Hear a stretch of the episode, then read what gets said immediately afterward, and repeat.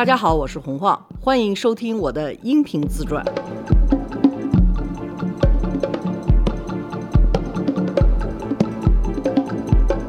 大家好，罗叔好，好你好。我们又回来了。嗯，我们上次说了，我想聊一下红二代，哎，主要是因为在戛纳干了一仗之后，那次沦陷之后，我就发现为什么大家对红二代有这么矛盾的印象，老觉得这帮人天生贵胄，而且霸气凌人这种样的感觉。其实不然，嗯，我呢不是红二代，我最多最多充其量算一个粉二代。真的，因为什么呢？我外公是一个民主人士，他是个无党派人士。为什么他是无党派人士呢？因为他是老派儿的，他是清朝时候出道的，那还是有皇帝的时候呢。嗯，在有皇帝的时候，结党营私，这就是一个坏事儿。重罪，就所有人都必须是忠于皇帝的，不能够有党派这么一说。所以在中国的语言里头，“党”这个字，比如在成语“结党营私”里头，嗯，它就不是在一个褒义的环境下出生这个词的。所以呢，我外公就特别的介意加入任何党。那个时候，孙中山让他去加入国民党，他也不去。人家老说他是民主党派，这他是一个无党派人士。他自己给自己定的原则就是说，我什么党都不加入。所以呢，他一直是一个无党派人士，但他这个无党派人士呢，当的比较比较圆滑，就是所有的党派的人都是他的朋友，所有的党派里头也都有他的朋友。在中华人民共和国建立以后，他就可以成为政协委员，成为那个中央文史研究馆，他就是文史馆的馆长。嗯，我脑子里头，我外公的职位就是文史馆的馆长，其他的对我来讲是没有印象的。我可能那时候我也太小了，他好像还是一个政协的什么政协常委，常委是很大的官了，是吧？嗯，你看我们家外公还是非常了不起的。我这个贼没出息的败家子儿，到现在 连 政协的边儿也没有。他是中华人民共和国全国人大常委会委员，全国政协常委。然后您刚才说那是最小的那个，就是中央文史馆馆长。对，但是你知道，他在我的印象中和在我跟他在一块儿共处的时候，他最骄傲的就是他是文史馆，嗯而且他认为如果没有他的提倡，这个文史馆不会存在。他一直就是会跟别人说我是文史馆馆长，然后我问他是爷爷你是干什么，他就说我是文史馆呀，是研究历史的。其他的政治上头的抬头对他来讲他是不说的，所以从这一方面来讲呢，我就说我最多是个粉红。我妈妈如果说后来嫁给了乔光华，可能我就，但并不说明我红，只说明她更红了一点儿。我还是处于那种粉红的状态。我长大的时候呢，就没有跟红二代接触。其实最容易接触红二代的是像你长大的过程，因为你是大院儿环境。是，大院儿里头就有好多部队里头红二代啊，还有我猜哈，有这种高级军官的孩子，没有那么大级别。一般说红二代都是首长级别的孩子，首长不是说干革命的二代都叫红二代。哦。好的，那首长级别是什么级别啊？那怎么也得是建国之前干革命的那种级别才可以呢？军职啊，什么从延安过来的。对，哪怕是你中间儿啊，解放战争的时候，你也得是那种首长级的，我觉得才能叫红二代。怎么得是军长、军团、兵团级的？因为我们就属于军属，啊，好吧，我们不叫二代啊。啊，红二代在我的脑海里头是一帮特别牛的，真是中华人民共和国第一代领导人的孩子，对，他们都会互相认识的。我跟他们不认识。第一呢，我比他们差不多小十岁左右，我是六一年出生的，他们都是五几年出生的，甚至更早。我不是离开了西德金属，自己办了会儿公司，就加入了标准国际嘛。嗯，标准国际的董事长就是陈小鲁，哦，是陈陈毅的儿子。九十年代末了，我才接触到所谓的红二代是什么样的。我怎么去到标国的呢？我不是跟有色金属的人一直在打交道吗。后来我不做这个西德金属了的时候呢，他们就说：“哎，你自己干嘛呢？”我说：“做咨询公司。”他说：“做怎么样？”我说：“就这么着吧，反正也有点课。”他说：“你干嘛不跟那个标国他们一块合伙啊？有色金属的一个人。”我说：“我不知道那谁啊。”他说：“啊，他们就是小鲁啊，他们一帮子从小一块玩的红二代，他们做的一个咨询公司。”我完全出于好奇，我说好呀，然后他们就给我介绍了一个，他们当时也是合伙人之一，叫何迪，何迪的夫人和我认识的这个有色金属的人是朋友，还是他的妹妹？跟他说，反正就一个搭了好几层的关系。他们就问我感不感兴趣，我说我特别感兴趣。然后他们就让罗源儿，就是罗瑞卿的小儿子来找我。有点是面试的感觉哈，反正我就跟罗源聊的挺好的。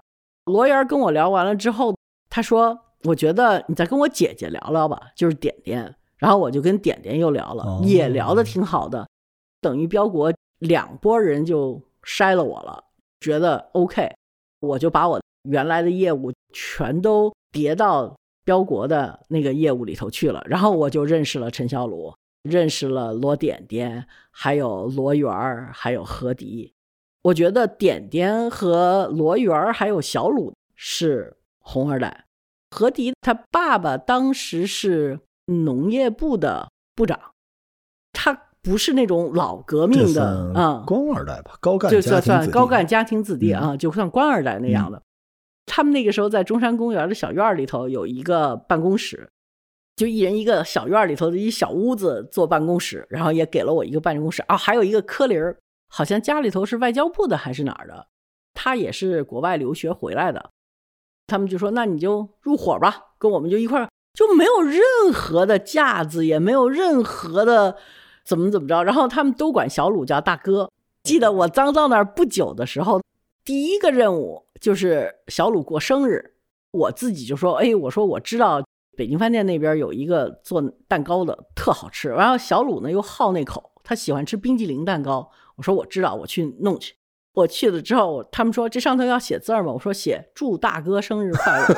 然后那边的人就问我，你们这是黑手党啊，还是怎么着？就特别的觉得这是大哥二哥的这种感觉啊。作为标国来讲，就是一个松散到不能再松散的这么一个公司。而且他们所有的人都是低调，不能再低调。你知道小鲁到哪儿去，他都是骑自行车。一来呢，他觉得这样锻炼身体；二来呢，他觉得他不用车，他也不要司机，他也不要这些事情。找标国的人呢，都还是海外的一些非常大的人来找这种合作，因为他们觉得你们这儿关系多，对吧？开玩笑说我们是 know how 加 know who。不仅有技术，我们还有关系。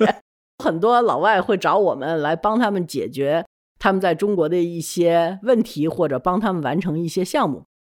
来找我们的人呢，一般都是挺大头的介绍过来，所以找过来要要求见小鲁的，也都是 CEO 什么之类的。住的呢，都是那种超级牛的地方，请客吃饭也都是有一个。长安街上有一个叫什么长安俱乐部吧？哎，对，嘿，好，那个就是特牛的一个地方。好像那个时候吧，所有的老外都是想把金融的这块牌子拿下来，所以都是大的金融公司的那些老板。每次老板出来吃饭，小鲁英文很好，但是他不爱说，所以他就提溜着我给他当翻译。每次我们去的时候吧，比如说我坐着车。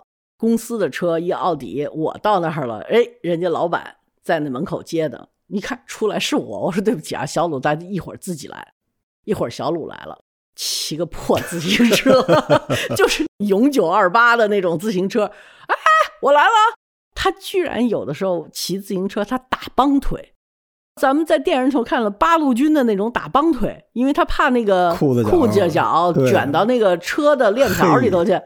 而且他也不讲究，就就就就穿的特随意的那种特旧的衣服，完了就打着帮腿从一个二八车上跳下来，完了就去跟人家 CEO 吃饭了。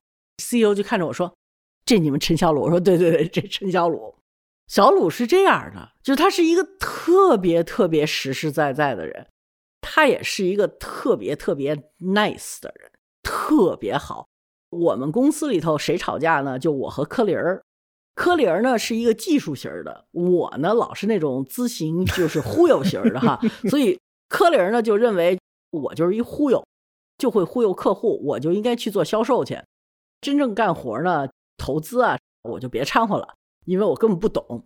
其实他是对的哈，我是错的。但是问题我哪甘心啊？那时候才三十刚出头，什么叫我就不懂啊？就就什么事儿都你懂的，所以我们两个人就老在股东开会的时候，就我们俩吵，一吵，所有人的眼睛就肯定是朝着陈小鲁看着，意思就是说你当裁判，你说怎么着，你是董事长。然后我们就知道，陈小鲁发愁的时候有一个习惯动作叫干洗脸，老一辈人就是拿着那个手。在那个脸上，嗯，使劲的搓呀，哎呦，就搓搓这脸，都不说话，就在这搓脸。然后我们就看着发愁，我们说：“你看，小鲁又干洗脸了。”他就不愿意去说谁对谁错，然后他就会非常和稀泥的说几句。那个时候我带过去一个客户，是一个德国公司做活塞的，就是汽车发动机里头的活塞。他们在中国做一个合资企业，需要我们帮他提供商业咨询。然后提供商业咨询的时候呢，他们就特别怕中国有一个反汇的这么一个条款，因为那个时候中国外汇缺，所有的合资企业都有一个反汇的要求。他们就是说，如果我们在中国挣的钱必须要百分之多少反汇的话，我们做不到，因为我们东西全是在中国卖的。他们就拿这个发愁。但是呢，他们又必须要有一部分外汇呢，去购他们原来的技术啊什么的。他们正在这发愁，就问小鲁能不能够。我们不是商业咨询吗？然后他们又知道陈小鲁的背景，又知道小鲁的爸爸是陈毅。去外滩溜达一圈，看见陈毅的雕塑在那儿，就一定要让我和小鲁做一个电话会议，问一下小鲁能不能够去上海的外资委疏通一下这件事情。我那个时候在德国。就给家里头打一个电话，我说小鲁，你得帮我听听他们问题，看看你能不能去上海。小鲁就在那儿听，听完了之后他说：“哎，红花，你这不行啊！你怎么跑德国去，回来给我打一电话，让我去违反中国法律啊？”我说：“小鲁，你这严重了吧？”我说：“不是啊，就是这个反外汇的这个事情，他们做不到啊。那做不到也不行啊。”我们是做咨询的，我们是在法律结构之内做事儿的，不是在法律结构之外做事儿的。你得好好想一想，我们能改什么？但是中华人民共和国的法律我是改不了的。就把我和老外在那儿教训了一遍。我当时我心想，这个红二蛋当咨询人员不太靠谱啊，他好像不想帮我办事儿，他只是想教训教训我。基本上是他把外国人教训了一遍，外国人说。他说什么了？我只能说啊，他会去试一试，但是我们没有把握，怎么怎么着，就反正跟人家找各种各样的哈。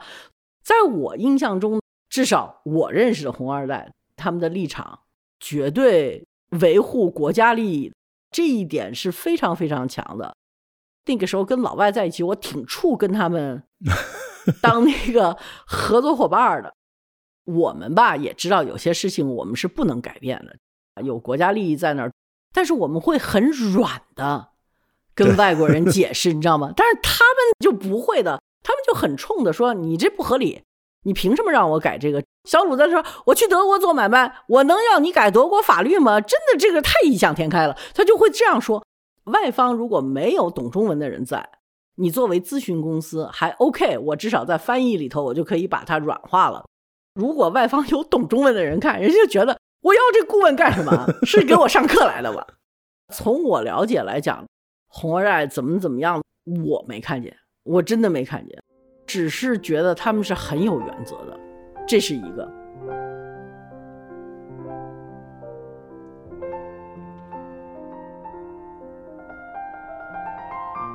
第二呢，他们是真的不会做买卖。你知道，红二代那帮人都是五十年代出生的，所以他们没有外国教育。他们不像我似的，比他们小十岁，还上了一个外国的学校。当然，我不是学商业的，比我再小十岁的人或者二十岁的人，那帮人家里头如果有权，但是在什么商学院毕业的那帮人是会赚钱的，也会玩金融。那我觉得那些都算是官二代了，就特别厉害了。但是红二代里头真的没有厉害的，因为他们的教育已经决定了他们能干什么，不能干什么。我妈妈跟张玉凤就挺熟的，他们有一次一块儿参加一个什么活动，碰见李敏了。这活动完了之后，李敏就说到我们家去吧。我妈妈回来就感叹说：“哎呀，这也是毛主席的女儿。”他们家住在一个特别普通的公寓楼里头，他们在那儿聊天聊了一阵子，大家就说有点饿了。然后李敏说：“那就在我们家吃饭吧。”然后就拿出来一把一把挂面，真的是煮一煮，撒点酱油，这顿饭就过去了。我真的不觉得在红二代里头谁奢侈，我也不知道，至少我没见过。就是我听我妈妈说的，还有他们这些第一代中国共产党出来的子女，他们会在一块聚，但是真的没有那种花天酒地的这种，我反正没见过，所以我也不知道社会上对这种样的东西哪来的。只要一说到红二代，就好像是怎么怎么。特权阶层的强男霸女的，对，就是好像对老百姓有多么多大的鄙视链似的。其实红二代真的是没有鄙视链的。像小鲁啊、罗源和点点他们，我认识的在道德水准上我最尊重的人，也就是这几个人，没挑的。点点原来是个医生，他不当医生了，从体制内出来了，就在标国，然后他在标国呢一直。帮着标国写点东西啊，就我们会有咨询的事情。这就说到我说他们没一个会做买卖的哈。美国有一个大公司叫 Seagram，是一个超级大的集团公司，他们收购了橙汁儿的那个公司叫 Tropicana。嗯，橙汁儿的公司呢，在中国因为中国人都爱喝橙汁儿，他们去四川那儿呢做了一个橙子的果园儿，准备在四川。把橙汁的那个浓缩呢运到全国各地，它的那个包装厂，然后再去做成橙汁儿，发送给中国各地。Seagram 在收购 Tropicana 的时候呢，就说中国的这个果园要不要收购，画了一个问号，因为他们尽职调查说来不及了，因为要到中国来什么，这个东西就变成了一个选择权，价已经定好了两千一百万。Seagram 在两年以后。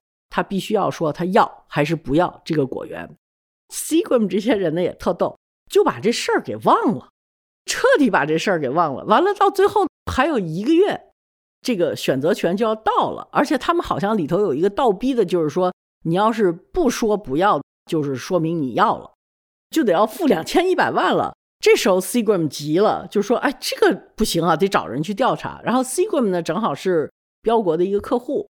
跑过来说：“我们有一个紧急的需求，必须你们得要去那个橙汁园帮我们去做一个调查，说看一看那个橙汁园到底是好的还是不好的，企业经营的怎么样，树都是不是健康的，怎么怎么怎么着。”何迪的父亲不是在农业部吗？我们就觉得这个我们接是没有问题的，所以我就在那儿谈合同。鄙人呢，虽然也不是商业的头脑特别好。但是总比这些红二代要好点哈，就是说他们太没这概念了。我就在那儿跟那个 Cgram 的人，他们就说怎么着？我说那你这个这么紧的活儿，而且我们要做调查，我们也得要做那什么，我们两个礼拜给你出活，那我们得派十个人出去，还得去四川，还得在国内，还得什么呢？我说这个活儿没有五十万美金是绝对下不来的。然后他们说啊，是的，是的，是的。跟我说是是你们能够出报告什么两个礼拜要报告，我说你要再要报告的话，咱们就七十万。就我正想抬价给他们抬到一百万的时候，他们说：“哎呀，这个要如果说超过了七十万，我们就做不了决定了。你要要一百万的话，我们要不然明天再接着谈。今天晚上我们跟总部请示一下。”我说：“行啊，好，这事谈完了。”何迪他们过来说。谈怎么样？我说已经谈到五十万是没问题的了。我说现在就差这个七十万还是一百万？他们说：“哎呀，牛啊，小丫头，你就是可以跟这些老外，就靠你。”就是说，何迪说：“需要我做什么吗？”我说：“他们实际上就是想知道这些果园吧，能要不能要，是不是有病啊，或者是怎么样？就这个果园是不是健康的一个企业？他们两千一百万美金该收不该收？”啊，知道了，知道。第二天那帮人不谈了吗？我们正在那儿七十万、一百万在那儿扯呢。何迪总经理啊，咣叽一推门，画我说啊，这你们 Seagram 的哈？我说对对对对对啊，大家好，大家好，就跟大家好，用英文跟我说，哦，晃，You know the orchard you want to talk about? It's the trees are all sick。他就说，晃，你昨天跟我打听的那个果园，那些树大部分都有病。你说我那一百万还怎么要啊？他已经把谜底，就是有的时候他们太有资源了。打一个电话说这个怎么样怎么样，马上就他有一种叫什么龙什么病，我忘了，就是橙子果林里头一棵树得了，马上就一片。那个病要是果园有了，这个果园就而且传染就没法弄了啊。他当着 C g r a m 的面这么一说，那我那一百万还怎么要啊？然后 Seagram 人说哦，他们也就特别诡异的这么一笑，给我气的，我这一百万就。打水漂了，然后说：“那这样吧，我们觉得真的是不能出一百万。说你看能不能十万块钱美金啊？啊，就因为说了有病，对，就因为把他们谜底给人家透露了，所以就彻底的跟我忏悔。然后我就跟他左抬杠右抬杠，抬到差不多二十万美金，他还在那儿跟我说就十万块钱美金。哎，点点姐进来了。”点点说：“你们这谈什么呢？”然后我说：“就是关于去四川。”点点是四川人，本来说做那个报告也是点点姐去做的。我说：“哎，正好点点你过来，你跟他们说一下，我们要去做报告，要怎么怎么样。”然后他点点就说：“我们要还是要去的。”然后那帮 Seagram 人就完全是敷衍了，说：“啊，我们知道的，当然这个报告我们还是要的，因为我们还是要显示我们做了那个尽职调查。”他们就问点点说。你觉得你干这些活需要二十万吗？点点说不用，两万人民币就可以了。我那时候谈的是二十万美金，我就差不多在给红二代要下跪了，你知道吧？就没见过这么没商业头脑的事儿。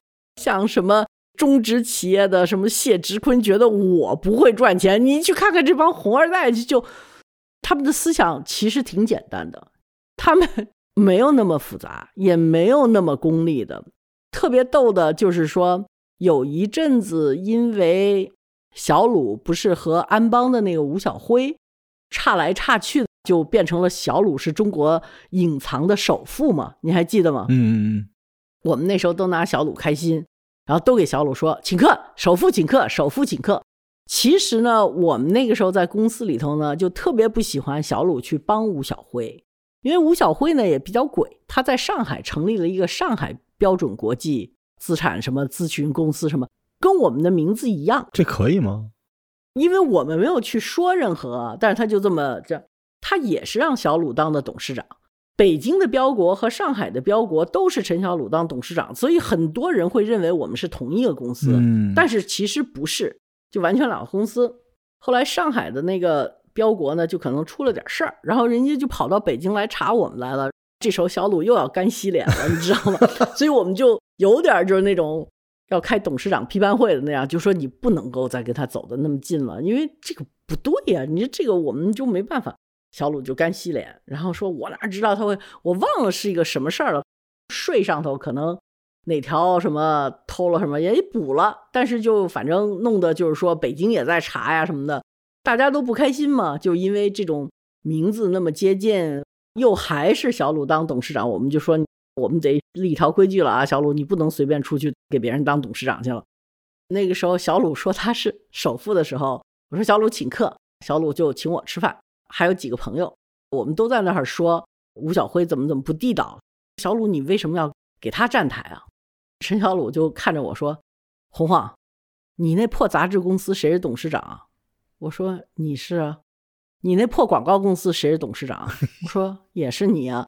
然后他说完了，我给站台的人挺多的，二百号也有了，我没数。但是谁做出事儿来了？也就吴小辉做出事儿来了。你有这本事吗，洪晃？我说我没这本事，那你就不要说别人了。我帮那么多人都是我帮，帮出成绩的人来讲，为什么我就不能跟他再继续合作了呢？就因为你们都没出息是吗？但是我觉得小鲁说的特别有道理。不管后头是怎么回事儿，我觉得的的确确他帮了太多人了。而真正到最后会赚钱的人，当然也是到最后给他惹了最大麻烦的人，但是他真的没在里头赚到任何钱。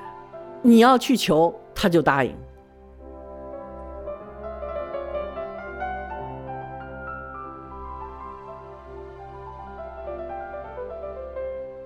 我跟你说，我上海买公寓的那事儿吗？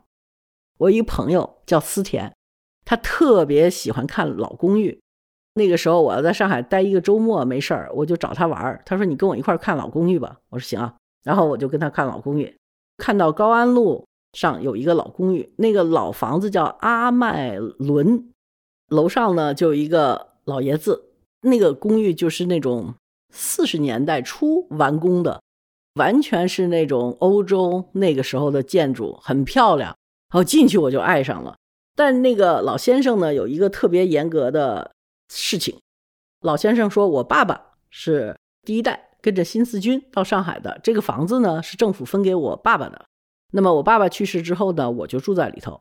他说我就一个原则，我这个房子绝对不卖给外国人。他说你呢？我想我说哟，我说是美国人。然后他说的那就算了吧。”我说不不不，等一下，您父亲如果说是新四军，那一定是程毅元帅的部下，对吧？他说那当然了。我说那你看，咱们是有缘分的。我呢是陈小鲁的部下。他说你不要为这个房子就这么样骗我。我说我真的不是骗您，我真的是陈小鲁的部下。然后我记得那是一个星期六，我在中午看着他的房子。他说我根本不相信，你要是能证明的话，你去跟陈小鲁合影。让他给你签一个介绍信，我就把房子卖给你。所以这个房子，我是当天飞机飞回北京，到北京都九点多了，杀到小鲁他们家去，把他从床被窝里头提了出来。陈小鲁说：“你有什么事儿啊？”我说：“我要在上海买一个房子，但是你必须给我写一个证明，摁个手印什么的。”陈小鲁说：“你怎么什么事儿都有啊？”我说：“我真的那房子特好，但是那人就不卖给我，因为我是美国人。”陈小鲁看着我说：“要我，我也不卖给你，就你这样的。”然后他说的：“说你有钱吗？”我说：“没钱，我就跟公司借。”我就还拿了一个那个宝丽来，咔嚓拍了一张照片啊，借成像。第二天早上飞回上海，给老爷子看，老爷子就把公寓卖给我了。嘿，缘分呐，就是缘分。你就知道他就是这样的人，他真的不是那种特矫情，他也绝对不是首富，唯一。一个的，他就好旅游，终身的愿望就是要把全世界所有国家走遍。我还记得苏联解体的时候，他就又干洗脸来着。他说：“我这都已经走的一半都多了，这一下子又不行了，又那么多个地方我还没去过。”特可爱的这么一个人，点点也是一个特别有意思、特别好玩的人。除了在报价的时候特别不靠谱，但是干事儿的时候。都是特别靠谱的。你看点点，他从标国后来结束了之后，他就出来办了那个生前预嘱。嗯，这件事情我是特别佩服点点的。他刚开始办生前预嘱的时候，真的是没钱。我记得他那个时候给郑小龙写了一个剧本，叫《急诊室》，好像赚了一百万还是多少稿费。点点还跟我说：“画啊，我挺高兴的，今天我请你吃饭。”因为我突然间觉得我的养老金我不担忧了，郑小龙给了我一百万呢，对他们来讲是挺大一笔钱了。他们的经济状况不是像外面所传说的那样，当然就是说他们不会愁吃愁穿，但是有的时候他们也会愁养老。就比如说他们想旅行啊，到老了你也需要条件好一点啊，对他们来讲不是特别富裕的状况。我是很佩服这些人的。如果说我要有榜样和偶像，像罗点点、陈小鲁，真的是我的榜样。我如果对什么东西有道德上头的犹豫，我会去找他们问这件事对还是不对。我不知道社会上怎么会出来这么多的异议，而且为什么会这么喜欢把这帮人给恶化了？对，把他们污名化。对。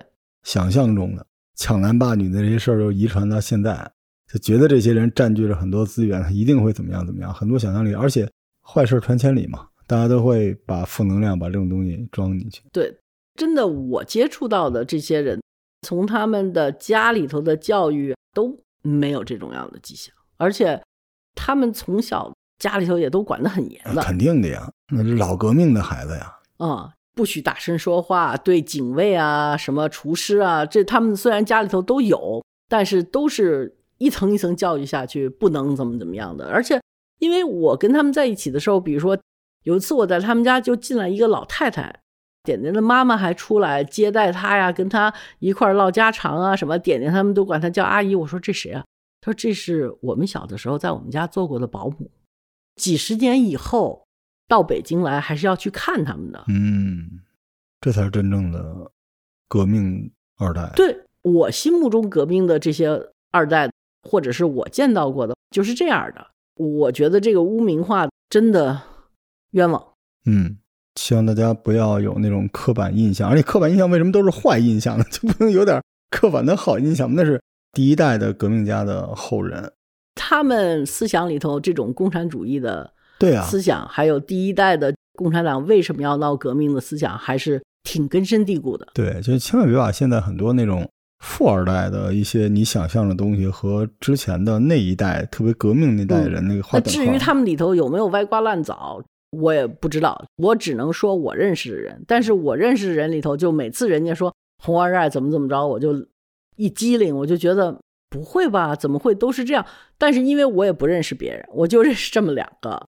这两个都是我非常非常尊重的人，嗯，也不能说我要给红二代证明啊或者什么，但是我至少要说不能这么样的固化印象去理解第一代领导人的后裔，他们很多人现在并不过得很富裕，而且并没有利用自己的家庭的影响力去大把大把捞钱，这真的是在小鲁和罗点点身上是不存在的。嗯，晃姐的节目。不教人怎么生活，就是用她的观点看到真实发生的事情。对你说，这么一帮不会挣钱的人，在我这儿我都看不起他们的赚钱能力，真的是不可能的。而且我觉得，是不是中国有贪污分子、有贪官什么的，肯定有。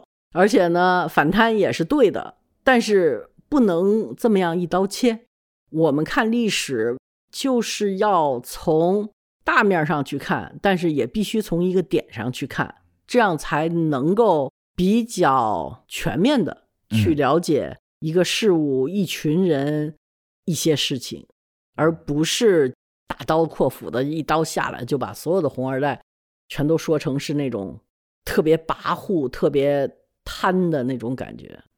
拍《无穷动》的导演宁莹对红二代有那种固化的印象。有一天我们在那说什么，我和点点说我们俩人想一块儿去买鞋，宁宁就特奇怪的看着我们俩说：“你们红二代还会买鞋？”当时我们俩就说：“红二代就得光脚吗？”然后宁宁就说：“说我认为那红二代哪用买东西啊？到店里头啪一脚把门穿开来说 我要几号几号的这双这双给我拿十双都给我拿走。”然后我们说。你是真把红二代想成都是强盗了，是不是？我就使劲说，我不是红二代。他说啊，好好好，那你不抢，那点点总可以抢鞋吧？我说点点，你什么时候去抢过鞋？这种固化印象在我们的朋友里头也是有的。你就觉得，哈，你怎么会觉得红二代到一个鞋店里头一脚踹进去就说 solo 这双这双这双三十九号的给我拿十八双？这还停留在古代啊？对，嗯。在我的成长过程当中，尤其是在标国的那几年，对我来讲也很重要，因为我有了一帮志同道合、技术比我还差的朋友。关键是这个，但是道德上又是我觉得是我的榜样的这么一帮人一块儿工作，对我还是影响很大的。我从一个买办的德国金属出来，然后到了这个位置上，我还是非常欣慰。我有那么多年跟他们在一起，点点现在我们也是特别好的朋友，因为他们真的是非常正直的人，特别的感谢他们收纳了我，让我跟他们一起做那么几年，同时也纠正了我那个时候可能比较崇洋媚外的观点，比如说外国人有求必应。就外国人让我达到的事情，我必须得要达到，我还得跟人说好话。我以完成外国人给我的任务作为咨询者来讲为荣。他们就完全纠正了我他到中国来做买卖，那当然得要遵守中国法律了，不行就是不行。知道他会说 no，挺了不起的，至少在我的心目中是我最尊重的人。